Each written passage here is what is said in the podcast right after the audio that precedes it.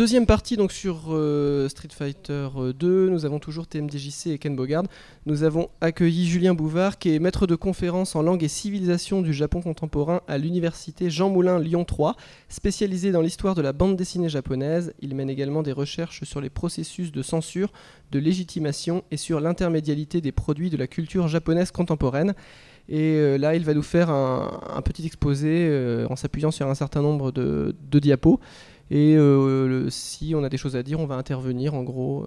mais c'est lui qui va mener un petit peu la chose. Voilà, bonjour à tous. je reviens cette année avec un PowerPoint encore une fois. Désolé, ça paraît un petit peu scolaire, mais c'est pas le, le, but non plus. L'idée, c'était peut-être d'essayer de vous parler de Street Fighter 2 d'une manière un petit peu, un petit peu carrée, puis aussi de d'illustrer euh, tout cela, puisqu'on a plein de conférences pendant ces trois jours, mais assez peu d'images, et je trouve que c'est pas mal aussi de, de revenir à, ce qui est la base, c'est-à-dire ces images de, de jeu. Euh, donc cette deuxième partie sur Street Fighter 2, elle s'intitule Autour de Street, de Street Fighter 2. Euh, dans la première partie, on a bien abordé les questions de gameplay, la question des six boutons, qui est extrêmement importante à mon avis. Et puis, euh, donc, on a comme ça évoqué la question sociale, la question de communication entre les joueurs. C'est aussi de cela dont je voudrais euh, parler. Donc, euh, au fond, quand on parle des jeux vidéo, on serait tenté toujours de, revenir à ce qui est la base, l'essence, c'est-à-dire le code, le code source hein, en hexadécimal des, des 0 et des 1. Qu'est-ce que c'est que Street Fighter 2 C'est extrêmement important donc de parler de, cela, de parler du gameplay également. Mais je crois qu'on ne peut pas envisager Street Fighter 2 sans parler euh, de ce qu'il y a autour, euh, autour du jeu. Alors, c'est pas forcément donc hors jeu, hein, comme euh, je le mets. C'est pas du tout hors sujet, bien au contraire. Street Fighter 2 ne serait pas ce qu'il est sans les joueurs, sans la communication, sans tout ce boom qui a eu lieu dans le monde au début des années 90. alors pour moi, un Street Fighter 2, ce serait peut-être un, espace à modeler donc euh, là, je reprends les termes du producteur euh, Ono Yoshinori. nous avons créé donc une nouvelle sorte de jeu d'échecs nous avons donné les outils dont les joueurs avaient besoin pour communiquer à travers les combats, chacun pouvant jouer à sa façon. Donc c'est une citation du fameux Ono qui est à mon avis vraiment intéressante. Hein. Donc bah, selon cette citation, hein, ça voudrait dire que Street Fighter, Street Fighter 2, au fond, serait une sorte de jeu vide dans lequel euh, n'importe quel joueur pourrait donc euh, bah, s'approprier euh, les différents personnages et donc jouer le jeu de différentes manières, ce qui est assez vrai. C'est un jeu également qui change perpétuellement. Il faut d'abord signaler qu'il n'y a pas, c'est un peu paradoxal, mais il n'y a pas un seul Street Fighter 2, donc on, l'a dit, hein.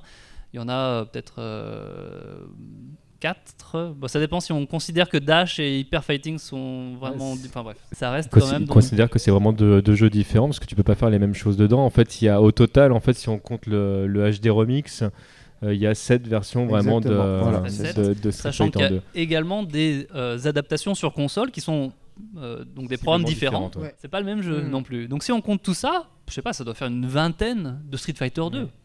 Donc c'est assez, assez énorme. Donc bon, je vais simplement parler de trois sujets qui sont à mon avis intéressants dans ce autour, dans ce hors-jeu. Donc d'abord la question du média mix, euh, la rue, puisque n'oubliez pas que ce jeu s'appelle Street Fighter, et puis enfin la question des joueurs. On va faire ça très simplement. Euh, donc euh, en fond d'écran, vous avez ce qui était donc disponible sur les bornes d'arcade aux États-Unis et qui avait donc pour but d'expliquer aux joueurs comment est-ce qu'on jouait à Street Fighter 2.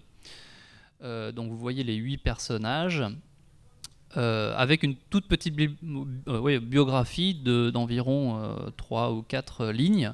Vous avez surtout la caractéristique essentielle, hein, c'est la, nationalité, puisque rappelez-vous, un World Warrior, donc ce sont des personnages qui se déplacent sur une carte. Il y a aussi cet aspect qui, est important, je pense. Euh, mais c'est tout. Donc les informations sont extrêmement limitées. Euh, on sait que voilà, est un militaire, oui, forcément, on le comprend bien euh, juste avec son accoutrement. Que Chun-Li est chinoise, oui, on le comprend, puisqu'elle a une robe typique donc, de Chine. Bref, c'est des informations assez simples. Et par contre, regardez au-dessus, vous avez donc l'explication donc avec le joystick multidirectionnel et puis les fameux six boutons qui sont donc expliqués, hein, donc le light, medium et puis euh, strong, non c'est écrit quoi? Heavy, pardon, punch ou kick. Mais vous n'avez pas non plus euh, mention des, euh, des coups spéciaux, donc les Hadoken, Shoryuken, etc. Eh bien, il fallait à l'époque les, les retrouver par soi-même ou euh, essayer. Dans, dans Street 2, tu avais le. Alors, sur- Street 2, tu avais déjà l'explication du. euh, D'accord. Sur toutes les bornes et à Sur toutes tout- les époques. C'est ça la question parce que Non, des, des fois, des fois, tu as certaines bornes qui n'avaient pas le. euh, Comment ça s'appelle le, marquis avec Oui, le. euh. Avec l'explication, mais la, la, la plupart, la plupart les avaient. C'était vraiment ce que ce que- ce qu'on avait fait dans le, dans le premier Street de le cacher. En fait, le- au, au contraire, Okamoto est parti du principe que ça faisait partie du gameplay, il fallait le mettre en avant. Et c'est ça qui est important, à mon avis, c'est que là, il y a quelque chose qui se passe. euh, plus que euh, l'histoire, le récit de ces personnages, ce qui va vous intéresser, ce sont, ces- ce sont leurs caractéristiques techniques. C'est-à-dire, euh, tel personnage, par exemple, sur Chun-Li, je sais plus, mais de tête, je crois que c'est écrit que c'est un personnage rapide. Donc, qui va être un des avantages de, de ce perso. Et tout, tout va être, en fait, le choix du personnage, il va être conditionné euh, pas forcément par sa propre nationalité, enfin à part si on est un petit peu chauvin ou nationaliste, mais au contraire par les, techniques, les coups spéciaux qui vont euh, vous plaire ou alors que vous avez plus de facilité à, faire que d'autres. Euh, donc le média mix, oui, j'essaie de, revenir un peu sur ce que je voulais dire au départ. Le média mix, c'est quoi? Bon, il y a différentes manières de le dire en français. La convergence médiatique, intermédialité, etc. C'est le fait de voir un, une œuvre culturelle réadaptée dans euh, différents, euh, différents formats. Par exemple, un film qui va devenir euh, une bande dessinée, une bande dessinée qui va devenir ensuite un jeu vidéo, etc. Euh, le Media Mix au Japon, ça existe depuis très longtemps. Il a la particularité d'annuler la notion d'original et de copie, ou d'original et d'adaptation, et ce très rapidement dans les années 70, à partir du moment où, selon Otsuka Eiji, qui est un des intellectuels qui s'intéresse à cette question, eh bien, on produit non pas des œuvres culturelles déterminées par leur euh, médium, mais des concepts qui ont la particularité au contraire d'être euh, d'être facilement adaptables dans différents médias. Voilà. Et puis la deuxième caractéristique, euh, c'est que ce c'est un modèle économique également euh, très souvent utilisé au Japon, notamment dans le domaine de l'animation. Et euh, là, je cite euh, Mark euh, Steinberg, enfin je mets son nom en tout cas, qui a écrit un bouquin sur le média mix dans l'animation japonaise, qui est en fait la base de ce qu'on va appeler ensuite la japanimation, c'est-à-dire cette animation à bas coût, produite de manière hebdomadaire, etc., qui, dans son origine, dans sa généalogie, a eu besoin, a eu recours au média mix, c'est-à-dire aux, réadapta- aux réadaptations dans, les- dans des jouets, par exemple, pour pouvoir être rentable. Donc, il donne un exemple avec le dessin animé Astro Boy, euh, qui juste par le, fait de vendre donc le, programme tout- tout- toutes les semaines à la chaîne, n'arrivait pas à rentrer dans ses frais. Et c'est pour ça que Mushi Productions, donc le, studio d'animation de, Tezuka Osamu, a eu besoin donc de, trouver d'autres moyens pour, euh, pour euh, ren- rentrer dans leurs frais et pouvoir continuer euh, leur série. Donc c'est quelque chose de, fondamental, je pense, dans la culture populaire japonaise. Et Street Fighter 2, à mon avis, est un exemple parfait de cela. Donc pour euh, Akiman, hein, le fameux dont tu parlais tout à l'heure, euh, donc ça c'est euh, tiré d'un ouvrage d'illustration, un Captain Illustration de 96, de- dans lequel il y a une interview d'Akiman. Et bien lui dit bah non Street Fighter 2 n'avait pas besoin d'histoire complexe, au contraire il s'agissait d'abord de, de, de combat. Donc il y a délibérément une volonté de, de ne pas euh, coincer les personnages dans des histoires qui seraient trop complexes et euh, qui seraient ensuite plus compliquées à réadapter dans d'autres médias. Il allait même plus loin que ça. Il, partait du principe que le fait hum, d'être le plus light possible en fait sur les personnages permettait en fait à n'importe qui de, de pouvoir se l'approprier, de jouer avec, sans qu'il y ait besoin de faire référence à telle ou telle partie de l'histoire. Il y a la question de la facilité d'identification, sans doute, euh, mais aussi une question de, simplicité pour créer des, personnages, pas trop s'embêter, et puis aussi imaginer qu'ensuite ces personnages pourront être réadaptés en animé, en manga, euh, en goodies, etc. Euh, c'est la, diffé- ouais, la différence qu'il y a entre character et kyara en japonais, entre personnage et perso, qui est un concept important dans le manga, un concept donc de Itogo, euh, qui est, une notion assez euh, récente hein, qui différencie donc des characters, donc des personnages qui sont donc eh bien, un petit peu coincés hein, dans des récits très cadrés, et puis au contraire des Kiala, qui eux ont la capacité de dépasser leur propre médium pour ensuite être réadaptés à l'infini. Ce qui est drôle, c'est qu'en français, on a la même différenciation entre personnage et perso. Voilà. Perso, c'est le terme qu'on utilise dans les jeux de baston. Donc euh, voilà, c'est assez drôle, je trouve. Voilà, Blanca, c'est pas un personnage. C'est difficile de, c'est un peu bizarre de dire Blanca est un, personnage. un personnage de, quelle histoire? Bon, C'est un, grand personnage. D'abord un perso avec des caractéristiques. Blanca, avant d'être euh, brésilien euh, ou tout vert, etc., euh, c'est d'abord un, perso à charge. C'est d'abord un, perso qui fait des, des, rollings et des choses comme ça. C'est comme ça, je pense qu'il faut les, considérer, ces personnages. Hein. Si je demande à la salle qui est euh, Guken, qui est Gookie, qu'est-ce que quelqu'un peut me raconter tout, euh, enfin, parfaitement l'histoire de ces deux personnages? Bon, je pense qu'il y en a peut-être quelques-uns ici, mais c'est assez rare quand même. Par contre, vous allez. Fest, donc là, là, le, ça, triche. Effectivement, c'est pas représentatif euh, bon, de tous les joueurs de Street Fighter, mais voilà. Par contre, vous savez que euh, Gookie est capable d'envoyer des boules en l'air euh, ou d'avoir une, super. une, une, super furie qui est assez compliquée à, effectuer puisqu'il faut appuyer sur plusieurs boutons très rapidement, mais voilà, qui prend et qui arrive à enlever la, moitié de la barre de vie. Voilà, vous connaissez des caractéristiques techniques plus que le récit ou l'histoire des persos. Euh, voilà, alors bon, je donne quelques exemples hein, d'adaptation ou de réadaptation. D'abord dans le cinéma.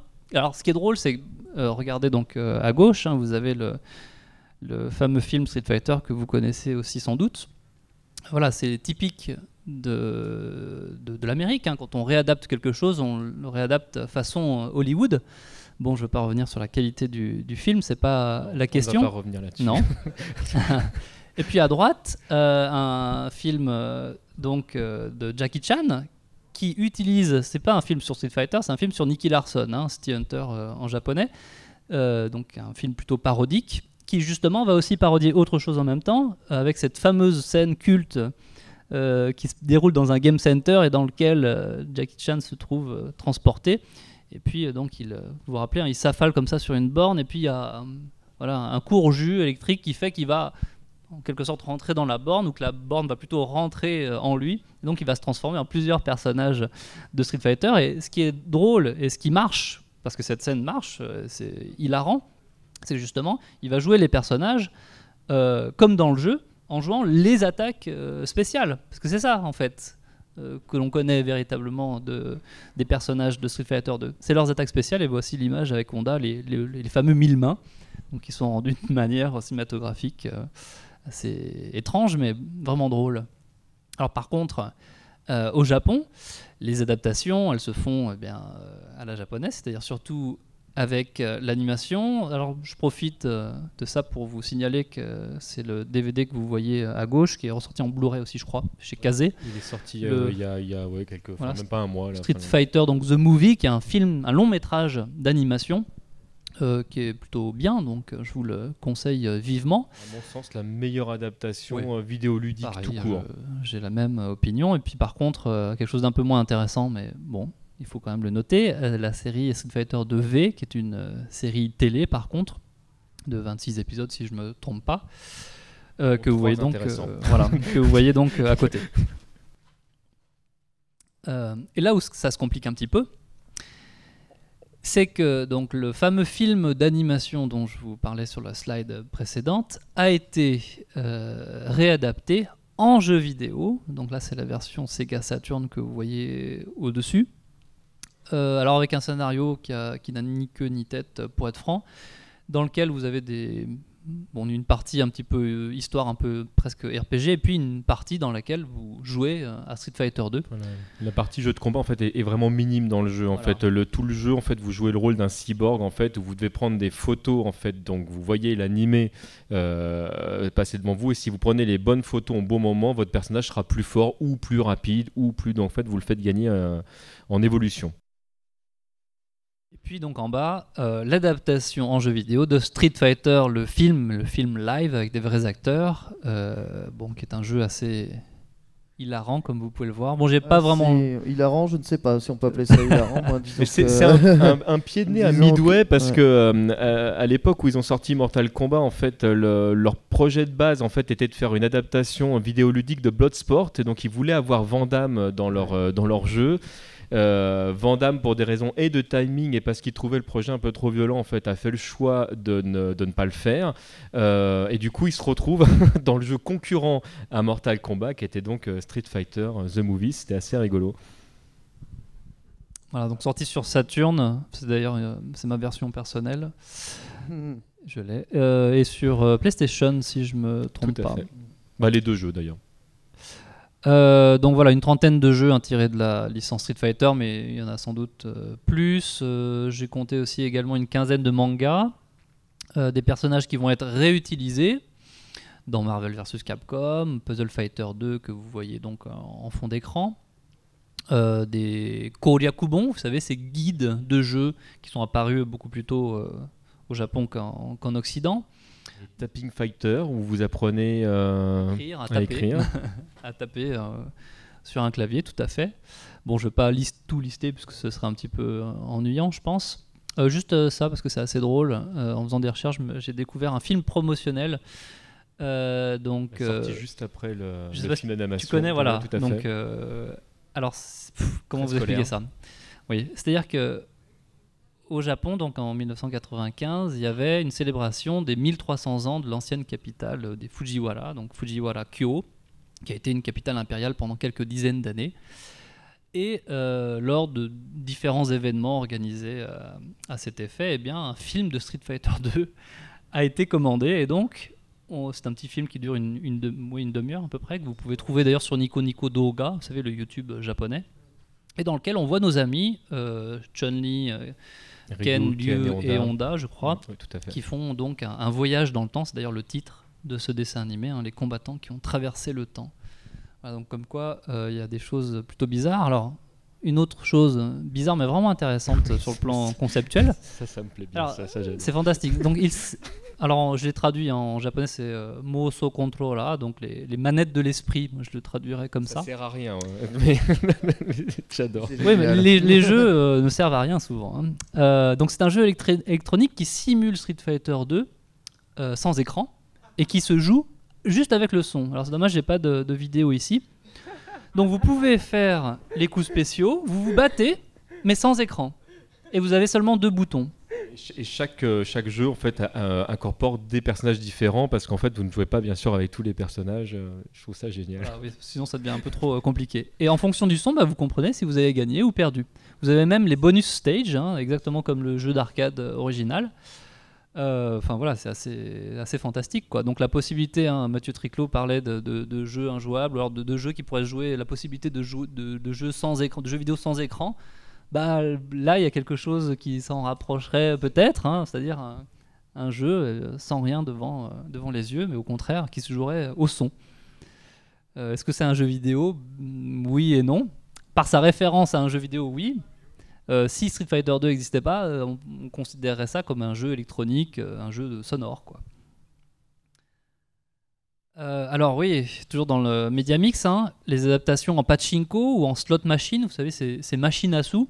C'est infini ça. Alors il y a un lien très fort hein, au Japon entre l'industrie du pachinko et euh, celle des jeux d'arcade. D'abord Mhm. parce que souvent les deux sont euh, juxtaposés, parfois gérés par les mêmes gérants, qui sont parfois aussi qui font partie de la pègre japonaise, hein, il faut le dire aussi.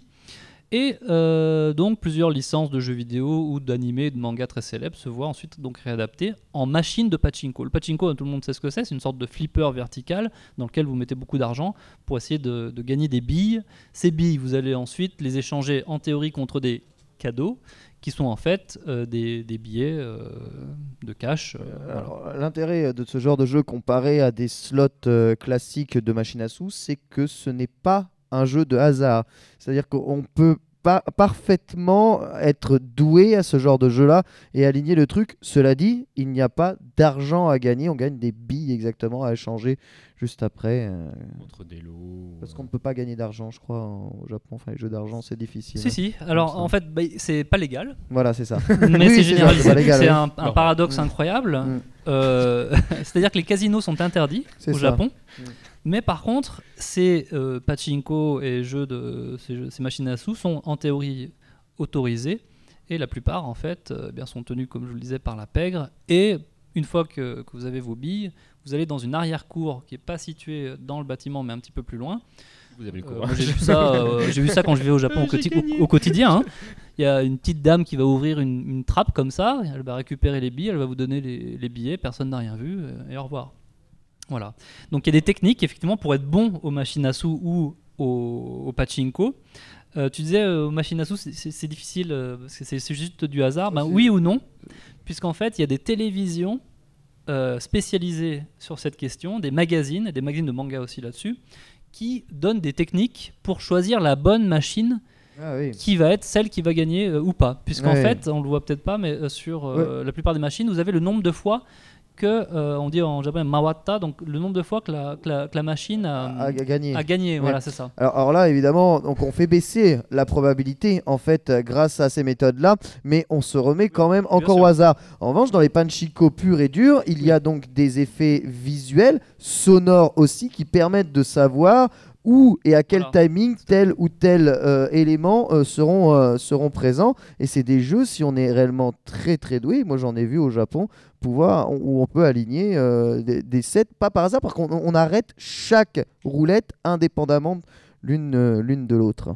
Alors pour la petite anecdote, ce qui est assez rigolo, c'est que ce jeu-là a été réadapté euh, en jeu vidéo euh, et il est sorti sur, sur PS2.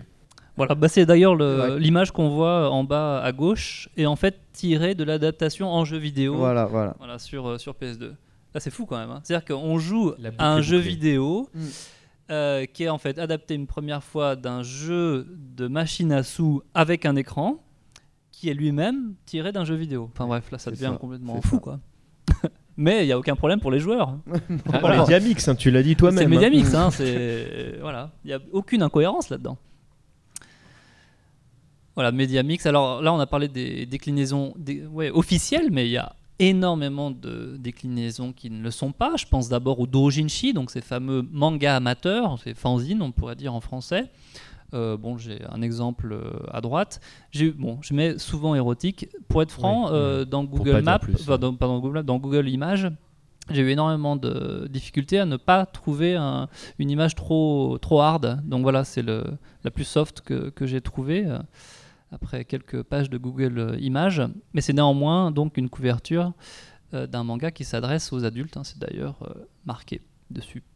Et puis le jeu même peut être hacké. On a parlé tout à l'heure hein, de la fameuse Kolieu, euh, l'édition Kolieu, dans laquelle vous savez vous pouvez envoyer euh, 10, euh, 10 Hadoken à la fois, etc. Avec vous pouvez voler dans les airs exemple. avec Honda, bien évidemment, parce que c'est- sinon c'est Normal. Enfin bref. Donc voilà, il y a aussi des méthodes pour s'amuser. Et puis aujourd'hui, grâce à YouTube, euh, bon, bah, il suffit de réutiliser des, samples de sonores de, de Hadoken pour, euh, je sais pas, pour faire de la musique ou pour faire des vidéos intéressantes, pour mixer plusieurs jeux à la fois. Bon, vous connaissez sans doute ça, j'ai pas besoin d'y revenir, je pense. Mais ce que je voulais dire, c'est que même avant cette génération euh, Internet, on avait déjà dans l'ADN de Street Fighter 2 cette possibilité de réadaptation de manière non officielle, puisque tous les doujinshi, tous ces, mangas amateurs, il y en a je sais pas, des milliers euh, sur Street Fighter 2, le sont de manière non officielle. Alors deuxième euh, point, c'est la, la rue, oui, parce que n'oubliez pas, hein, il s'agit de Street Fighter, donc des combattants euh, de la rue. Là, c'est une c'est l'introduction du jeu en fait. hein, vous vous rappelez hein Donc il y a une petite introduction où on voit ces, ces deux combattants. Bah, Mike et Joe, en fait, du premier Street. Ah d'accord. ok. Je ne connaissais pas leur nom, Mike et Joe, euh, qui se battent donc euh, en bas d'un d'un building, building sur lequel va être ensuite affiché Street Fighter 2. euh, introduction qui est présente dans, la version, enfin, dans les versions arcade et pas sur les consoles, mais tu me disais tout à l'heure que Sur dans la version Mega Drive, tu, tu l'avais la aussi, mais alors euh, pour, pour le côté bien pensant, en fait, la version américaine, Joe est blanc parce qu'un blanc qui tapait sur un noir, ça pouvait poser est problème. blanc. donc, euh, le- Hmm Mike, c'est Mike le noir. oui, hein. bah oui, oui. J'ai dit Mike quoi? est noir. Joe? T'as dit Joe et Alors blanc. non, alors, Mike est, Mike Hmm. est blanc, tout à fait. Hmm. Excuse-moi, merci. Tout à fait. Mais c'est quand même intéressant que cette partie-là n'ait pas été réadaptée dans la version Super Nintendo ou dans, Par la, manque ou de dans la place. version PC euh, Engine. Je crois qu'elle n'est pas Euh, présente La version, non, non, la version PC Engine, c'est celle qui est la Est-ce plus que c'est light. juste un problème de place ou est-ce que c'est aussi un pour moi j'ai l'impression euh, que ça dit quelque chose Pour, aussi pour- du pour la jeu, quoi. personne Engine, c'est sûr que oui, déjà, ils ont, ils, ont un, ils ont un pavé énorme en termes de place, ils ont rajouté le truc. Et pour la Super NES, Nintendo faisait payer à fond euh, la place et Capcom a allégé au possible, ce qui explique pourquoi il y a certains coups qui ont même disparu. En fait, Le- les coups de pied en l'air de Ryu sont tous les mêmes, alors que dans la version arcade, Ouais. ils sont différents. Par exemple, vraiment une question de place. Ils se sont servis en fait du mode 7 en fait pour faire le Street Fighter 2 qui tourne. euh, D'accord. Ils ont économisé au maximum. Mais intéressant de fait quand même, puisque euh, ce jeu-là, Street Fighter 2, qui se jouait en arcade, s'est retrouvé donc euh, sur console, et dans la version console, on n'a plus cette, euh, cette notion, cette- ce rapport à la rue qu'il y avait pourtant euh, au départ. Pour moi, il y a- il y, a quand même vrai. quelque chose, Mm. ça dit peut-être quelque chose aussi de l'évolution de Street Fighter 2. Euh, alors, on en parlait tout à l'heure de, de Final Fight. Rappelez-vous quand même qu'une grande partie des beat'em all, qui est le genre, enfin un des genres emblématiques de l'arcade, euh, se passait dans la rue. Street of Rage, bah, Street of Rage, encore une fois le mot street. Euh, Il y a plein d'autres jeux comme ça de beat'em all avec le, le mot street euh, dedans, euh, dans lequel eh ben, on se balade dans les rues et on castagne tout le monde. quoi. Final Fight de- aurait pu porter le nom de Street Fighter, clairement. Là, Voilà. ça, ça- ça se voit. le Là, lien voyant, entre là, Final Fight et Street Fighter plus- est, encore plus marqué, là. bien évidemment. Donc violence de la rue qui se retrouve dans le jeu. Il y a une concor- concordance à mon avis hein, entre le contenu et puis le lieu dans lequel on joue à Street Fighter 2. Alors ce lieu, c'est quoi? Alors je ça me permettre de parler d'un manga, mais bref, on, joue donc dehors, c'est-à-dire dans les game centers. Quelques chiffres hein, quand même pour remettre euh, en place euh, les, idées autour de, ces salles d'arcade au Japon. Il y en avait 26 000 à l'époque du pic, euh, donc en 86. Il n'y en a plus que 7 000, hélas, euh, de nos jours. Il y en a de moins en moins. hein. Donc même si ça reste le paradis de l'arcade, Oui, oui, euh, alors après, il faut faire très attention à ces chiffres-là parce qu'il y en a de moins en moins parce que les petits se font manger par les gros. Il faut savoir que même si l'arcade est peut-être un peu en déclin, euh, il y a quand même des salles d'arcade qui ouvrent encore aujourd'hui. L'arcade se... au Japon se porte, ça, ça va pour les très gros, mais c'est vrai que les petits, les petits souffrent. Mais il y a toujours un, un énorme marché. Bien sûr, bien sûr. Donc bon, il y a une, grosse euh, comment dire, baisse hein, en, une vingtaine, une trentaine d'années. Bien évidemment, ça reste le, par- le paradis de l'arcade. À défaut, j'ai envie de dire, puisqu'il n'y a aucune zone dans le monde dans laquelle euh, on joue autant euh, en arcade, tout simplement. Donc un lieu un petit peu dangereux quand même, hein, ces salles d'arcade, notamment pour les enfants. Une cause de délinquance juvénile. Et là, ma référence est un manga qui s'appelle Game Center Arashi, qui n'est pas traduit en français, mais qui est un truc absolument incroyable, publié euh, entre 80 et 83. Arashi, hein, donc c'est le petit garçon que vous voyez qui a la tête tuméfiée euh, en bas à droite. Il y a beaucoup de violence dans le manga. euh, qui est un petit garçon de primaire et qui est un, dieu euh, à Space Invader euh, et qui sauve le monde d'ailleurs. Enfin bref, l'histoire part dans, dans tous les sens, c'est assez drôle. Et à la fin du premier tome, euh, c'est la partie qui est euh, à gauche, en fait, on a euh, une sorte de petit conseil pour les, les élèves de primaire, un code de bonne conduite. hein, donc, si vous voulez aller dans les game centers, les enfants, il faut y aller avec votre papa. Si les professeurs vous interdisent d'y aller, eh bien, il ne faut pas le faire. Si vous n'avez plus d'argent, eh ben, il ne faut pas aller en voler. oui, oui, non, mais il y a des vrais. pro- enfin, c'est c'est un truc qui est, qui est écrit, enfin qui est dessiné dans le manga. Et dans la, c'est l'image que vous voyez à droite. euh, eh bien, c'est un garçon un petit peu plus âgé. Il est peut-être au collège et c'est un, un méchant qui a, qui a volé l'argent. euh, de- bien, dans la ça. poche d'Alashi pour euh, ensuite l'utiliser sur une borne de, de Space Invader. Donc il y a tout ce rapport à la violence comme ça euh, qui est, qui est assez euh, intrigant. Donc c'est un, un lieu de violence bien sûr, mais c'est aussi un lieu euh, de, de refuge pour ceux qui sèchent euh, les cours. hein. C'est l'endroit dans lequel on va euh, quand on est un, un jeune délinquant euh, au Japon. Encore aujourd'hui d'ailleurs, ça garde un petit peu cette, Réputation, cette après, réputation. dans la réalité, c'est La bien délinquance au Japon, Bien quand sûr. on vit en France, on est bien, on va dire, ça va. Alors, je reviens un peu sur la rue, et puis la localisation urbaine de ces game centers, qui sont situés entre les izakaya, donc ces bars dans lesquels on saoule, et puis les pachinko, dans lesquels on, on donne son argent à la pègre. Euh, et sur le plan législatif, hein, eh bien, euh, ces game centers, ils sont catégorisés comme des établissements de nuit, c'est-à-dire dans la même catégorie que les discothèques, les bars à hôtesses, euh, les salles de mahjong, les clubs de striptease, etc. D'accord? Et euh, donc, c'est depuis 85, il y a une législation extrêmement stricte contre ces établissements, avec une interdiction d'ouverture euh, au-delà de minuit.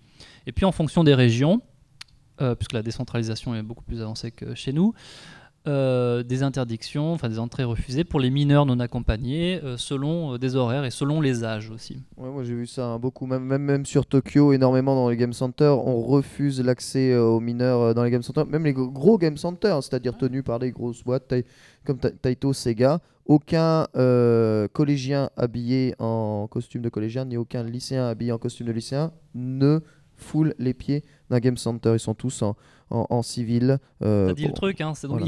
interdit d'y rentrer en costume, parce qu'au Japon, il y a des costumes obligatoires, enfin la plupart du temps. Euh, on voit jamais de, lycéens euh, en costume euh, dans les game centers. Alors peut-être qu'ils changent d'habit. Oui, et oui, voilà, ils trichent, hein, ça, ils trichent, trichent très bien clairement. évidemment, Hmm. quand même, mais, mais quand même, c'est une législation extrêmement dure. Et puis certaines écoles également, certains collèges, certains lycées interdisent l'accès euh, de leurs élèves euh, à ces game centers. Ils font des rondes, hein, c'est les PTA, les fameuses euh, Parent Teacher Association, qui sont très puissantes au Japon. Donc ils s'organisent, ils font des, des rondes dans les game centers pour vérifier s'il n'y a pas, euh, Pas pas d'élèves, droit d'aller dans les bars non plus. Enfin, il y a- enfin, c'est très. sûr, euh, pas seulement dans les game centers, bien sûr. ouais. Truc qu'on n'imaginerait absolument pas chez nous, effectivement. Tout à fait. Vandalisme. Alors oui, du vandalisme, hein. ça permet de, de faire le lien. Bah oui, c'est vrai, on casse une bagnole. hein. Pourquoi une Ouais, ça bagnole compte pas, il était bourré. donc ça- Ouais. Euh, Peut-être parler un peu des joueurs maintenant. Euh, avec la nécessité de la communication entre les joueurs pour maîtriser le jeu, on l'a dit tout à l'heure, c'est un jeu qui est quand même compliqué à maîtriser. Six boutons, des coups spéciaux, des combos, mais que même les développeurs euh, n'avaient même pas conscience. Enfin, c'est un truc assez incroyable. Euh, et là, je pense que le Game Center, comme lieu d'échange d'informations, est vraiment euh, important. Donc, un, comment dire, la- un jeu qui, qui a été aussi construit euh, par ses joueurs. Et je pense que Capcom l'a bien compris, puisque encore aujourd'hui, ils, font un- ils recueillent hein, donc les avis des joueurs autour du rééquilibrage. Euh, alors, euh, de faut Street pas, faut 4. pas non plus confondre euh, l'intérêt que Capcom porte aux joueurs et l'intérêt marketing que le fait de demander aux joueurs porte à Bien sûr. Capcom en fait. Bah, hein. Ça dépend de, de quel- de- à quelle Voilà, année on se situe. mais on, on est dans une autre ère, on va Ouais. dire, du jeu vidéo au jour d'aujourd'hui. On est en droit de, de douter bien plus, on va Il dire. y a certains joueurs qui disent que c'est effectivement le joueur qui crée le gameplay euh, du jeu, puisqu'en fait les développeurs euh, se rendent compte souvent après, c'est pour ça maintenant qu'il y a des patchs, hein, que bah, on est capable de faire ça dans le jeu, euh, tout à fait. Alors là, c'est une petite image, je trouvais ça rigolo. Euh, donc le Street Fighter 2 Turbo Championship 93, qui est un événement organisé par Capcom. Et oui, Ouais. Capcom organisait des vrais euh, tournois, enfin des vrais, oui, des gros tournois euh, avec des, des- des chanteurs, des chanteuses invités, etc.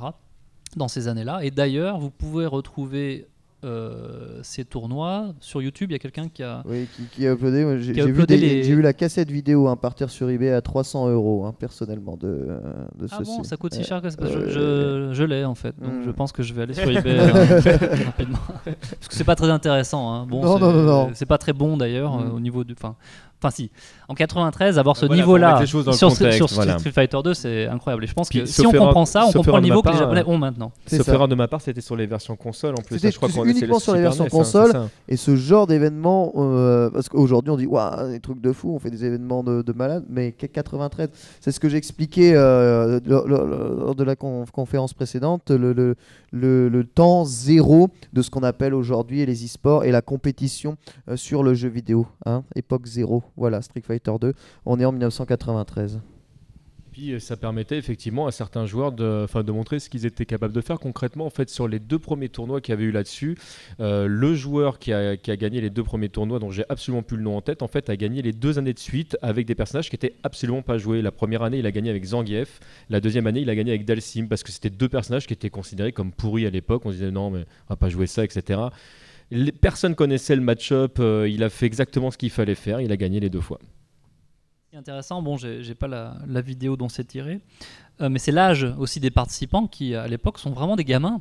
Euh, Si il- jeune, ouais. Il y a des, j'ai une interview d'un, d'un, d'un gamin qui a, qui a 9 ans, par exemple, et qui participe au tournoi, et puis les autres, bon, ce sont des, des ados principalement.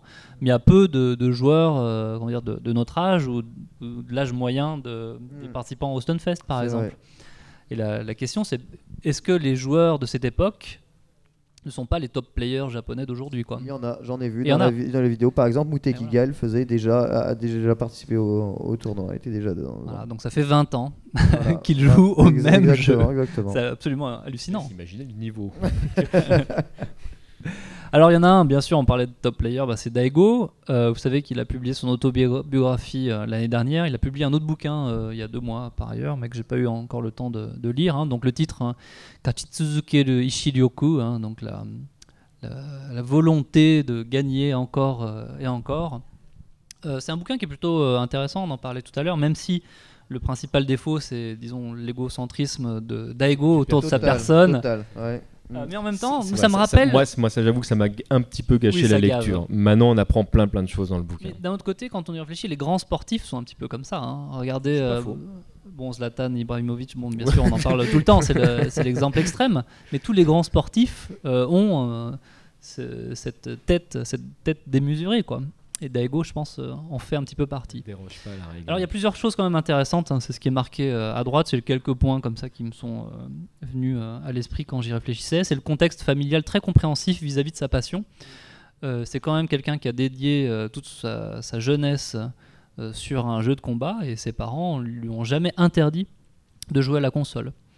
Euh, donc des parents plutôt permissifs vis-à-vis d'une façon de jouer euh, très extrême, même avant qu'il joue à Street Fighter. Il jouait beaucoup sur Famicom, il avait déjà un comportement euh, un petit peu pas tout à fait normal avec la console, hein. c'est-à-dire qu'il il avait déjà une habilité assez incroyable et puis il passait des heures et des heures, il n'était pas très bon à l'école, il faisait jamais ses, ses devoirs. Malgré En ça, remettant dans le contexte qu'on est au Japon euh, euh, avant les années 90 quand il se met à jouer à ça. Oui, c'est un exemple parmi tant d'autres, hein, parce qu'il faut savoir qu'il y a aussi des très grands joueurs qui ont fait de très grandes études. Par exemple, euh, Daigo, euh, ou même des, des joueurs comme Tokido, euh, que l'on retrouve euh, aujourd'hui. Ce, ce sont de- deux joueurs qui ont suivi des, certes des, des lycées différents, mais bon, et bien que Daigo n'était pas très doué pour les études à l'école, euh, Tokido, qui est aujourd'hui un des meilleurs joueurs du monde, a, a- a étudié à Todai et donc euh, est sorti diplômé de, de Todai, qui, qui, qui- pour sûr. ceux que vous ne connaissez pas, la plus grosse université. c'est absolument pas un critère hein, de ne pas être bon à l'école pour Voilà, devenir un exa- top player. exactement, Voilà, c'est ça, soit c'est bien ça, ça. Tout à fait. Hmm. Par contre, le contexte familial compréhensif, je pense que ça, Ça, reste ça doit être un, c'est cri- ça critère. doit être un critère en tout Bon, cas. si ouais. vous avez des parents qui vous interdisent de jouer aux jeux vidéo, bon bah ça devient un petit peu difficile d'être- euh, génial quoi.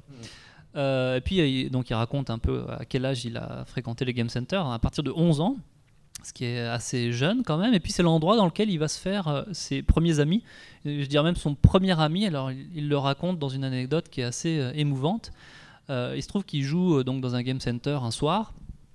Et puis en fait il a il se trouve qu'il loupe le dernier train. Ça arrive souvent au Japon, on loupe le dernier train qui est à minuit, minuit euh, et demi. Puis il peut pas rentrer chez lui. Il habite un petit peu loin, en, en banlieue, à Tokyo. Et puis ben, il a plus une thune pour, euh, pour prendre le taxi non plus. Bon, il appelle quand même ses parents pour lui dire bon bah je suis désolé, mais euh, voilà j'ai loupé le dernier train quoi. Et il- à cette époque-là, il doit avoir euh, 12 ou 13 ans quand même. hein. C'est un jeune ado. Et ses parents sont assez énervés. Ils lui disent bon bah rentre en taxi, on t'a donné de l'argent ce matin. Puis là, Daigo euh, réfléchit un peu. Ouais, ok, bah, je, je- je vais faire ça. Il n'ose pas leur dire bah, j'ai tout dépensé au Game Center. Quoi. Et à ce moment-là, il y a un, un type un peu plus âgé, qui a 2-3 ans de plus que lui, qui a des cheveux longs et qu'il aime bien et contre lequel il joue souvent Street Fighter 2, qui va lui proposer, mais sans vraiment lui proposer, il va lui dire Bon, ben j'ai mon vélo, allez, je te ramène. Sauf que le je te ramène en vélo, Ouais. c'est sur un, un vélo qui n'a pas de selle pour deux personnes, bien évidemment. Et euh, Daigo, surtout, habite à 3 heures en vélo Oui, c'est ça, c'est surtout ça. de la salle d'arcade. Mais le type, par amitié, va quand même accepter de le faire sans rien dire. Et puis donc Daigo va se retrouver derrière. euh, il va avoir super mal aux fesses parce que forcément il n'y a pas de sel et c'est pas grave, mais il peut rien dire. Il va pas non plus euh, gueuler contre, contre ce type. Et puis voilà, le, le type le pose devant euh, sa maison au bout de 3 heures. Il lui dit Bon, bah, allez, salut, à demain. Et puis là, Daigo lui dit bah, Merci. Et puis là, c'est le moment où il dit ben, Je crois que c'est le, premier ami que je me suis fait. Ben, C'était euh, grâce au Game Center finalement. C'est assez, euh, assez drôle. Euh, Daigo, c'est aussi une vie euh, consacrée euh, au jeu, hein, 7 heures euh, de jeu par jour en ce moment. Donc je crois que c'est entre 17 et 24, oui, enfin et minuit. il se lève assez tard, il a toute sa petite vie voilà, bien, bien préparée. C'est quand même pas mal, 7 heures de, de jeu. bon, C'est 7 heures dans un game center par jour. Alors, il passe pas l'intégralité dans, dans le Game Center, euh, mais euh, parce qu'aujourd'hui, il y a une facilité à jouer sur console, mais 7 heures de jeu par jour sont, sont, sont très probablement bien tassées. euh, ouais, c'est vrai. Et puis donc tout le bouquin est autour du fait que Daigo ne choisit jamais la facilité. Donc c'est ça le côté un peu peut-être euh, égocentrique, mais c'est vrai. Hein, Mais ce euh, qui, voilà, ce qui est vrai. c'est en même temps assez, assez vrai dans son jeu. Il choisit Euh, jamais les personnages. toute son éthique, hein, toute sa philosophie de jeu est organisée autour du fait de ne pas gagner par facilité. C'est-à-dire de ne pas choisir le perso craqué, mais au contraire d'essayer de prendre un perso un peu plus faible pour essayer de comprendre comment faire pour retourner la situation et essayer d'utiliser son intelligence de jeu pour toujours apprendre et toujours progresser pour être le, le meilleur. Donc c'est ça en fait. hein. Donc il parle du mahjong de la même Il manière. joue et beaucoup voilà. Mahjong, ouais. Il y, a des, euh, il y a des matchs, mais Ken Bogart en parlerait mieux que moi, où, où effectivement on voit Daigo où il lui reste très peu de vie à chaque fois, qui est capable de, re- de retourner euh, C'est l'adversaire ce en qui a fait, quelques c'est ce qui a fait sa réputation, mais il faut savoir que depuis qu'il est rentré dans le milieu professionnel, euh, sa vision euh, de, de cela a quand même pas mal changé, pas mal évolué. On l'a vu euh, euh, passer et chercher les persos forts, aller vers les persos forts pour finalement euh, ne connaître pas plus de réussite qu'avec. Il jouait Yoon hein, jusqu'à Voilà, il jouait années. Yoon, il a joué Gookie,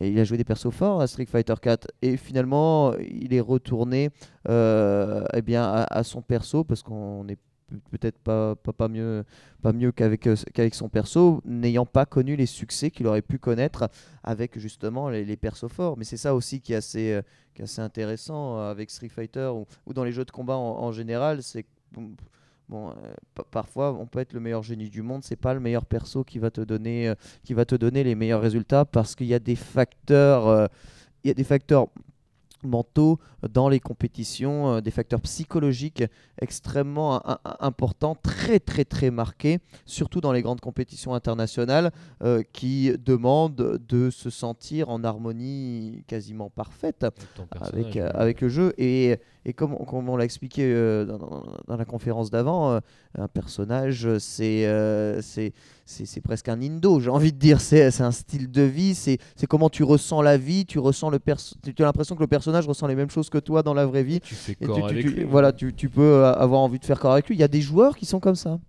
Bah, Daigo et Liu, donc c'est le personnage qu'il utilise aujourd'hui. Pour moi, il y a un vrai parallèle. Tout à l'heure, je disais que finalement, dans Street Fighter 2, l'histoire des personnages, tout ça, on s'en foutait. Liu, il y a quelques éléments biographiques à la, à- à la fin, notamment, où il dit toujours Bon, ben, je vais partir à la recherche d'autres combattants, etc.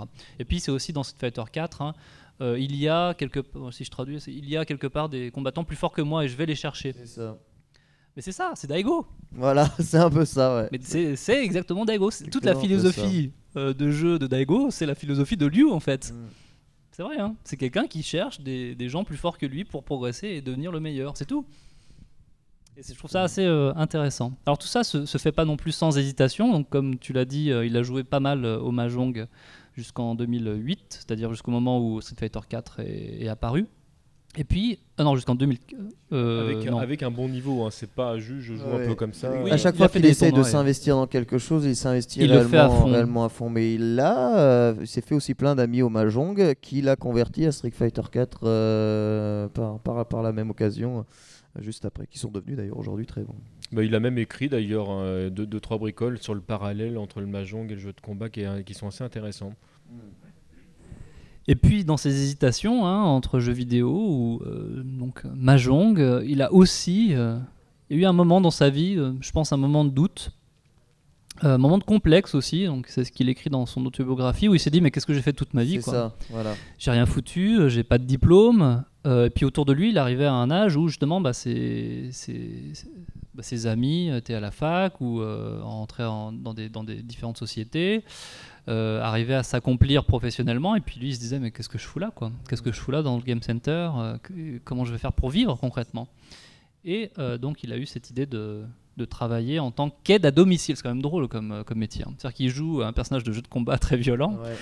Et le métier qu'il va choisir, c'est aide à Mais je domicile. crois, je crois que c'est pas si loin du métier de ses parents hein, finalement, Voilà. qui sont Donc, euh, aussi dans Ses le domaine parents travaillent dans le milieu euh, médical, tout à fait. médical. Donc il voulait aussi, Mm. peut-être remercier ses parents, donc d'avoir été très compréhensif vis-à-vis de sa passion, en suivant quelque part euh, leur route et puis en faisant quelque chose d'un petit peu social pour voilà, servir, servir les autres quelque part. C'est assez euh, drôle. Bon, finalement, il a arrêté ça puisque il a pu, euh, je pense, euh, monétiser son, son- son travail Il a- de, il a de le top player. pour, hein. Euh, oui, alors après, je sais pas s'il continue encore. Il me semble qu'il continue encore à travailler malgré le fait qu'il joue encore aujourd'hui. Ah oui, dans la... En tout cas, il fait toujours partie dans des bouquin, personnes parle qui plus, sont, mais- euh, qui sont euh, contactées par Capcom pour, euh, pour donner leur avis. Alors, je ne sais pas si ça se monétise toujours ou pas, mais euh, En, en fait, aujourd'hui, euh, concrètement, d'après ce que, ce, que, ce que me disent les joueurs, euh, les joueurs japonais euh, que, que, je, que, que- que je fréquente de, de temps en temps, euh, Daigo ch- cherche à devenir, euh, alors au Japon, on appelle ça, comment on appelle ça, une, une personne célèbre, traduit. euh, voilà, exactement. Ouais, ouais. Euh, Il cherche à devenir euh, une, une famous people. Voilà, une, per- une personne, c'est une personne importante, une personne que l'on invite euh, sur, sur des shows télé ou des shows, peu importe. Mais on veut même, limite même pas savoir pourquoi ils sont importants et ce qu'ils ont fait d'exceptionnel. Juste, on les invite parce que ce sont des gens exceptionnels, voilà, des, des personnages, des, des personnes célèbres. Et ils travaillent énormément à devenir ce genre de personnage euh, en ce moment au Japon. Et ça, ça rapporte beaucoup d'argent. Ça, ça rapporte beaucoup d'argent. Le problème Ouais. pour, euh, pour Daigo, c'est qu'il est pas très drôle et qu'en général, les Gainojin ont, sont- ont tous un C'est côté ça. très comique. Voilà. Bon, Daigo, euh, pff, on le voit à l'écran, il rigole pas souvent, il a Mm. pas d'anecdotes. euh, bon, il est franc, il est sincère, il est très intéressant. Enfin, le voir tout le temps à la Ouais, télé. euh, à la télévision. Enfin, il- il- Il il- travaille c'est- beaucoup là-dessus, mais justement. il travaille. Mais. Il a beaucoup changé, effectivement. ouais. Mm. On le voit sourire aujourd'hui. D'ailleurs, ça fait peur. Ouais, la première fois où ça tu fait vois peur, ça, tu te vrai. dis, Ah, qu'est-ce qu'il est, il est malade, ça y est. C'est lui? Hein Ah oui, c'est lui. Peut-être un, un dernier truc euh, pour s'intéresser à comment est-ce qu'on raconte Street Fighter 2. euh, mais enfin, je veux dire, pas une adaptation de Street Fighter 2 en film, etc. Mais comment est-ce qu'on parle de l'expérience de jeu euh, dans un manga Alors, il s'agit d'un un titre qui s'appelle High Score Girl, qui est publié donc depuis euh, deux ans, qui est un manga non traduit euh, encore chez nous. Euh, même pas en fansub, euh, je crois bien, et qui raconte donc euh, cette histoire hein, entre euh, deux élèves de primaire, en fait, mais de dernière année, donc ce qui équivaut à la première année de collège. Bref, ils doivent avoir euh, 10 ou 11 ans. Haruo, un petit garçon asocial et pas très fort dans les études. Et puis Akila, au contraire, une brillante élève de, sa classe, que tout sépare. Mais ils ont quand même un point commun, c'est leur passion pour euh, euh, les jeux d'arcade et plus précisément Street Fighter 2. Donc le jeu raconte comme ça cette euh, amitié impossible entre ces deux, ces deux pré-ados, ces deux ados. Donc du point de vue surtout de, de Haruo, qui est le, le héros de cette histoire, avec des petites parties très intéressantes de techniques de jeu. hein. Donc on voit euh, Guile hein, et puis son... Voilà, le Sonic Boom. Et puis quand, quand l'adversaire saute, il faut faire le... le comment ça s'appelle? Le Somersault. Euh, bon, bref, voilà, des, des choses comme ça. Je vous ai mis quelques autres images parce que je trouve ça vraiment bien réussi. hein. C'est assez difficile hein, de raconter ou de mettre en image l'expérience qu'on a Ouais. de Street Fighter 2, c'est Mm. vrai, même avec des mots, avec des, avec des images. Mais là, je trouve qu'il y a La quelque chose d'intéressant. des sprites, je la trouve géniale. Il y a quelque chose d'intéressant, c'est notamment euh, sur la- l'image de droite où on voit le joueur qui fait un, je pense, un 720. Donc la super de Zangief qui est extrêmement euh, difficile à, à faire. On arrive, euh, enfin personnellement, je l'arrive à la sortir une fois sur 10. Donc c'est-à-dire il faut faire deux euh, tours de, de cercle entiers du joystick. Voilà. C'est-à-dire que moi je mets peut-être deux secondes à le faire, mais en théorie il faudrait le faire en un dixième de seconde, si Ouais, vous voulez, ce qui c'est est extrêmement compliqué. Bon, dans la réalité, il n'y a pas besoin de faire exactement 360, mais je crois qu'on peut s'arrêter Puisque à... un 360 est en fait le fait de passer par les quatre directions, soit dans le sens horaire, soit dans le sens trigonométrique, en fait, euh, l'une à la suite de l'autre. D'accord. Voilà. Et donc on pourrait le faire sans toucher les diagonales. Si d'ailleurs on a un clavier, on peut exécuter un 360 sans jamais toucher les diagonales. D'accord. Voilà. Alors comment rendre ça d'un point de vue euh, en, en bande dessinée? Mais je trouve qu'on a une image qui est assez, assez Les- parlante les que, j'aime bien. Très, très Les mangakas sont ça. forts pour euh, Ouais. recodifier comme ça quelque chose qui vient du jeu vidéo. On peut prendre avec le temps qu'il nous reste Ou des questions, peut-être, ouais. Des questions dans le public. euh. Merci. Euh, je voudrais poser la question par rapport euh, au talent qu'on pourrait imputer euh, aux joueurs japonais et euh, je pense aussi aux joueurs coréens parce qu'on parlait tout à l'heure euh, de super gaming et de gens qui sont mis au. euh, on, on parlait de, de- des e-sports en fait qui sont développés euh, très très tôt. Je savais même pas qu'en 1993 il y avait déjà des compétitions euh, à ce niveau-là. Et euh, il y a une, au Japon à l'époque. hein. ouais, il y a une hégémonie. Moi, j'ai- ouais. J'ai participé à une, une, une compète en 95 qui était à Saint-Maur-des-Fossés dans le 94. J'ai fini deuxième. J'ai loupé mon dragon. Et euh, j'aimerais savoir s'il y a une fondation euh, culturelle à, à cette hégémonie, puisque j'en j'en discutais la dernière fois avec un ami, euh, mais sur un autre jeu euh, qui, est, qui StarCraft 2, où il me disait que euh, dans les compétitions, en fait, on disait toujours qu'il y a genre un, occidental qui sort du lot, et puis euh, le mec est censé être super bon, et puis il y a le premier coréen qui passe, qui le, qui le dérouille euh, complètement. Et j'aimerais savoir, est-ce qu'il y a vraiment une fondation dans la culture orientale et la culture japonaise, et peut-être aussi la culture coréenne, qui fait que ça, ça existe, et que en Occident, on n'arrive vraiment pas, ou alors peut-être que c'est juste qu'ils ont commencé plus tôt, euh, je sais pas. Euh, Alors, je vous rassure, c'est c'est pas une histoire de code génétique, hein. il n'y a rien du tout. Il n'y a rien de. Wawa. Hein, ouais. Non, il n'y a rien, voilà, c'est ça, il n'y a rien de, de Bien sûr, le talent existe chez les joueurs, il y a des joueurs qui sont talentueux. Euh, voilà, ça c'est quelque chose qui ne s'explique pas à outre mesure, mais euh, d'un point de vue des probabilités, euh, le fait qu'un joueur talentueux pop en Europe, aux États-Unis euh, ou en Asie, euh, elle est quasiment la même. Alors, elle n'est pas exactement la même, c'est vrai, il y a- en Chine, ils sont beaucoup, quoi. Donc, ça tient juste euh, du nombre de, personnes qu'il y a dans chaque pays. Le, fait que ces joueurs soient forts, c'est parce que ils entretiennent à la fois euh, une pratique du jeu qui est quasiment constante et qui est euh, poussée à l'extrême durant, énormément de, de temps. Je parlais aussi dans la première conférence en répondant aux questions, un joueur qui me disait je joue à Street Fighter 2, euh, j'arrive pas à jouer à Street Fighter 4. Est-ce que il y a vraiment une différence entre les jeux? Oui, jouer à Street Fighter 2, si tu as joué à Street Fighter 2 et qu'aujourd'hui tu joues à Street Fighter 4, euh, ton expérience à Street Fighter 2 va te servir. Mais même si tu joues à d'autres jeux, à n'importe quoi, ça va te servir, cette expérience que tu as accumulée. Là, on parle de gens qui passent euh, des heures et des heures depuis qu'ils ont 12 ans, voilà, dans, dans des game centers, voilà, à jouer systématiquement, soit au même jeu, soit les jeux changent au fur et à mesure du temps, mais c'est des jeux de combat et les mécanismes de gameplay sont euh, certes différentes, mais toutes les notions euh, de, de, de, de, comment, de, de, de- de jeu d'esprit restent les mêmes. Du coup, toute cette expérience est accumulée et on arrive avec des joueurs qui ont une expérience folle, mais aussi, c'est pas que l'expérience dans le jeu, c'est l'expérience de comment appréhender un nouveau jeu qui sort pour devenir compétitif dessus. Même là-dessus, c'est déjà, c'est déjà, c'est déjà bien taillé. Sur StarCraft, en Corée, ils ont une sculpture de StarCraft 1 qu'on a rarement eu, à mon avis, euh, euh, dans d'autres pays euh, du monde. Culture de StarCraft 1 qui est immédiatement réutilisée, réutilisable pour jouer à StarCraft 2 et qui font que les joueurs coréens, qui en plus entretenus par des ligues qui les font jouer, jouer, jouer et rejouer, et pas contre des joueurs random euh, euh, européens, euh, contre systématiquement des joueurs qui sont aussi forts que la, puissance amène la puissance, la guerre appelle la guerre, j'ai envie de dire. Et, ce qui fait que ces joueurs se sont mis à progresser. Et parmi les joueurs qui ont progressé, il y a des joueurs qui progresseront jamais toute leur vie, ont joué des années.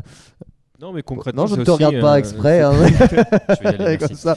Non, pa- parce qu'ils n'ont aucun talent. Le talent, bien sûr, compte, mais le talent n'est pas propre euh, au pays euh, dans lequel, dans, dans, dans- lequel on est. On C'est aussi une question de culture, concrètement, pour faire un, un parallèle du temps investi. euh, le... Moi, j'ai pratiqué les arts martiaux pendant des années Voilà. et j'ai pendant eu un an un prof japonais, notamment dans le domaine du karaté. Et euh, la première fois que je l'ai vu, il nous a fait faire deux heures de tsuki, donc juste des coups de poing euh, en ligne, etc. Ce qui est super chiant.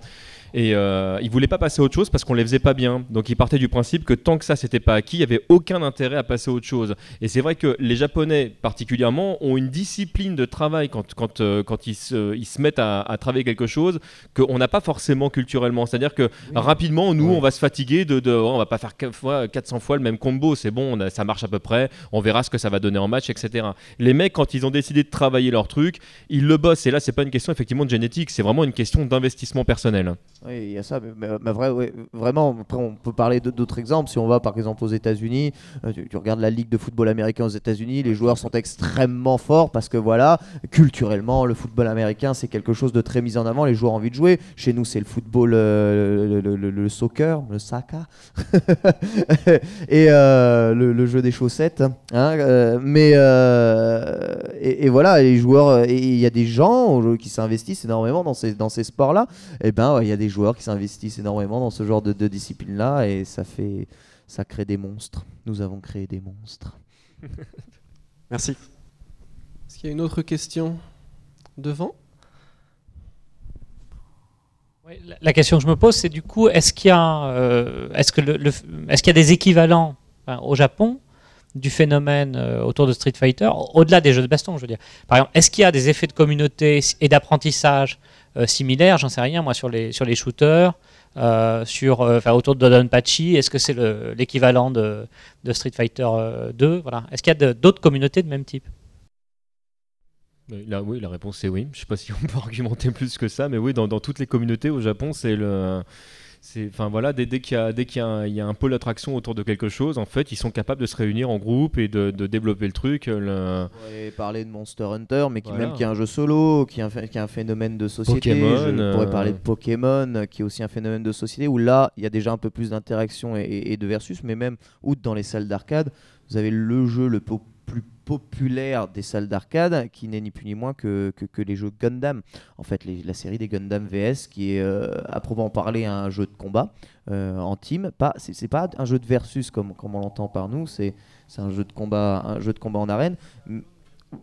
Oui, vo- voilà, c'est ça exactement. C'est des clones de quelque chose qui existait déjà, mais ça devient un phénomène de société parce que Gundam est un phénomène de société. C'est là exactement où on reparle exactement de, tu parlais tout à l'heure. voilà, de, de, de ce genre de, de, de trucs. Et euh, bon, c'est. Voilà, d'où viennent les phénomènes de société, on ne sait pas.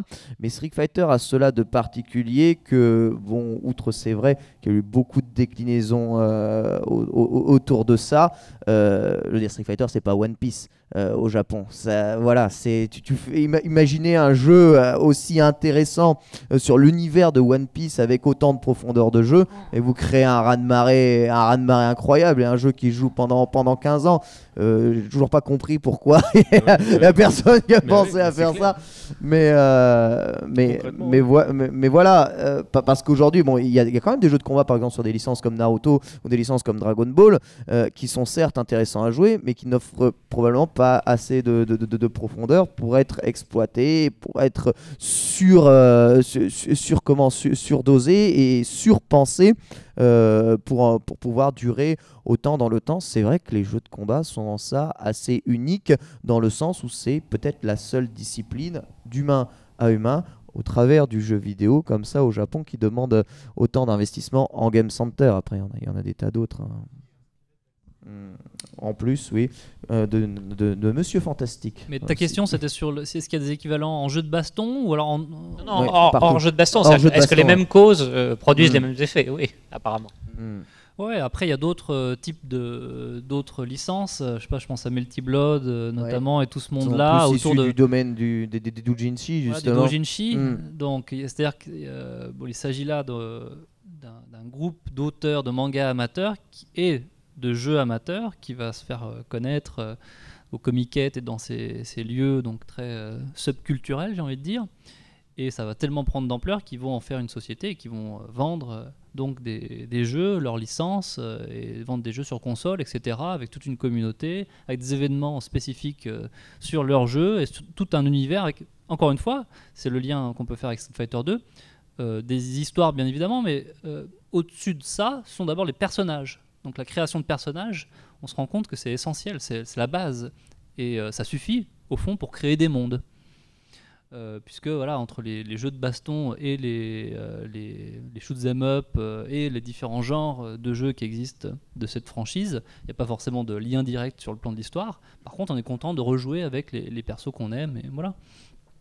Il y a une autre question Ouais. peut-être Alors ça va être la dernière question malheureusement car après il va falloir préparer la salle pour le concert. Euh, J'aimerais vous demander, euh, c'est plus subjectif, mais à votre avis, quel est le meilleur type de jeu de combat?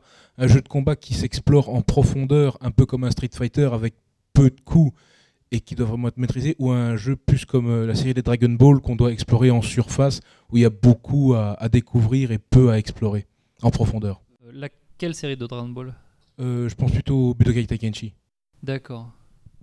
Moi, pour moi, c'est pas une question. Enfin, je sais pas, c'est une question qui est difficile parce que pour, pour moi, c'est pas vraiment deux, choses qu'on peut mettre en comparaison et sur la table et, et réellement comparer. Du coup, euh, de là à dire mon jeu a plus d'intérêt que le tien parce que non. L'expérience de jeu est pas voilà. du tout la même en fait. en- Exactement. entre les deux, tu, tu L'expérience de jeu est pas du tout la même. Comparer un Street avec un jeu Arc 6, bon pourquoi pas, on pourrait essayer de. de- mais là, c'est vrai que le- les. Voilà, et après, c'est c'est peut-être un peu bancal et, et un peu. Enfin, on marche, marche peut-être sur des œufs de- d'amener je ce genre de s'adresse parce que même pas au même euh, public en Voilà, fait, hein. après, ça, ça s'adresse énormément, euh, comme tu l'as dit dans ta question, à, à la subjectivité de chacun, au goût de chacun. Les goûts, ça ne se discute pas.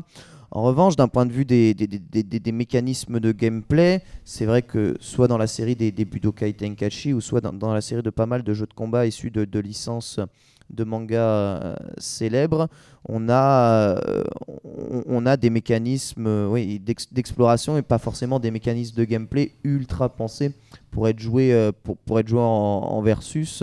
Concrètement, euh, c'est des jeux en fait où tu as beaucoup de personnages qui sont en- entre guillemets des palettes swap d'autres personnages. Tu as plein de coups qui reviennent. En fait, le- le- on, on est- on pense quantité parce que le but du jeu en fait c'est de, de faire plaisir aux fans et d'aller chercher le personnage qui était dans, dans- dans tel anime ou etc. La problématique dans, dans Street Fighter elle se pose pas comme on l'a exprimé tout à l'heure et tu es revenu dessus. euh, C'est on pense avant tout gameplay. Et on en, crée, euh, on en crée un personnage. Dragon Ball, c'est complètement l'inverse. C'est-à-dire qu'il y a les phases type euh, de, du manga, voire des animes, et, euh, et on se dit, ok, bon, il faut transformer ça dans, dans l'ère du jeu de combat. Alors, le déplacement est absolument super. Tu peux te balader partout dans l'arène, il y a un côté très liberté, tout, etc. Maintenant, en termes de jeu de combat, c'est difficile de. de- tu, tu peux pas du tout les mettre sur le, sur le même niveau. hein. Ouais, C'est ça, on a besoin de. de- de- c'est- La liberté, c'est toujours euh, très difficile à gérer quand on, veut créer un jeu de combat. Plus on laisse de liberté, plus on laisse de possibilités finalement à un jeu, plus on laisse partir dans tous les sens, plus c'est la porte ouverte euh, finalement à n'importe quoi, et plus c'est difficile de, de le maîtriser. Je voulais dire un autre truc, je sais même plus quoi. En- Dans, dans- en fait, concrètement, en fait, quand tu poses un cadre, tu offres cette liberté. Parce qu'une fois, une fois que le joueur a le cadre, il sait où jusqu'où il peut aller. En fait, il peut faire tout ce qu'il veut à l'intérieur. Et, et justement, tu parlais de ça, mais il y a des jeux justement qui ont été pensés comme des véritables défouloirs et qui ont, qui ont été pensés comme étant réellement juste fun à jouer et pensés pour être joués à plusieurs, pas forcément comme une Dragon Ball.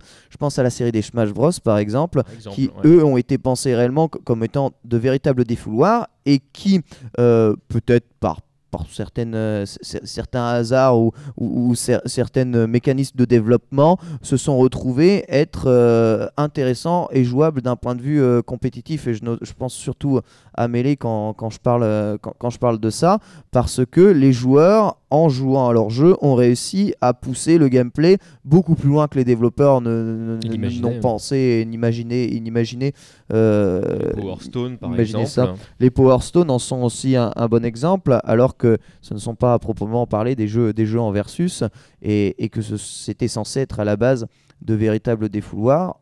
On en a quand même fait des jeux qui avaient un intérêt, une certaine profondeur à être dosés. C'est pas pour rien, c'est encore des joueurs de mêlée euh, aujourd'hui Oui, tout à fait. Euh, À haut niveau d'ailleurs. à haut niveau. Mhm. Peut-être un tout petit mot euh, pour conclure et souligner l'importance du jeu Street Fighter 2, euh, qui est important bien au-delà de l'histoire euh, du jeu de combat et du, euh, de l'histoire du jeu vidéo. C'est peut-être de montrer son importance, sa place dans la pop culture maintenant, bien au-delà de.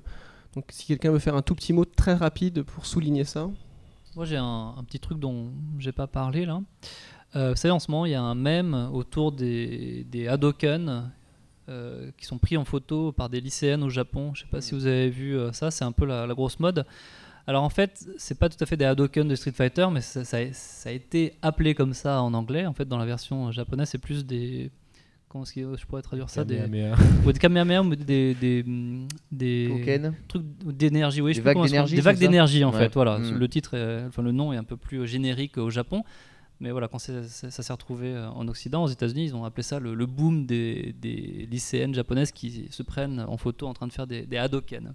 Euh, mais bon, on pourrait très bien dire que au fond, ces boules d'énergie sont des, des Hadoken, il n'y a, aucun problème. D'ailleurs, euh, la référence à Dragon Ball, enfin Dragon Ball et Street Fighter 2, Enfin, C'est tellement évident. les, les attaques, la boule de feu, c'est un truc euh, qui était énorme aussi en manga à cette époque-là. Donc voilà, euh, l'influence de, de Street Fighter 2, je pense que c'est ça. C'est ce qui va rester de Street Fighter 2 pour l'éternité. C'est euh, Hadoken, Shoryuken. Regardez aussi les t-shirts euh, un petit peu euh, cool là où vous avez. euh, Euh, donc bas. euh, euh, donc c'est quoi Oui, bas à droite, plus bouton punch, euh, voilà, ça Quart vous parle cercle. aussi. Quart de Mm. cercle, euh, plus punch, ça parle à, à tout le monde, quoi. Enfin, en tout cas, tous ceux qui ont joué à, à Street Fighter 2. Le nombre de morceaux musicaux euh, qui ont des samples Voilà, euh, des personnages ou euh, voire même qui samplent carrément la musique. C'est vraiment, c'est super actuel. C'est vrai qu'on n'a pas Vraiment. parlé beaucoup de la musique justement de, Et de- pourtant, de Street Fighter euh, et pourtant. tout- Il y aurait tout un chapitre à faire là-dessus. hein. mon très cher, euh, mon très Voilà. cher cœur de Vandale. Et là, donc, euh, on est très content de communier avec vous autour de Street Fighter 2 et donc euh, Ken Bogard, merci. Euh, merci, merci à vous. PMDJC.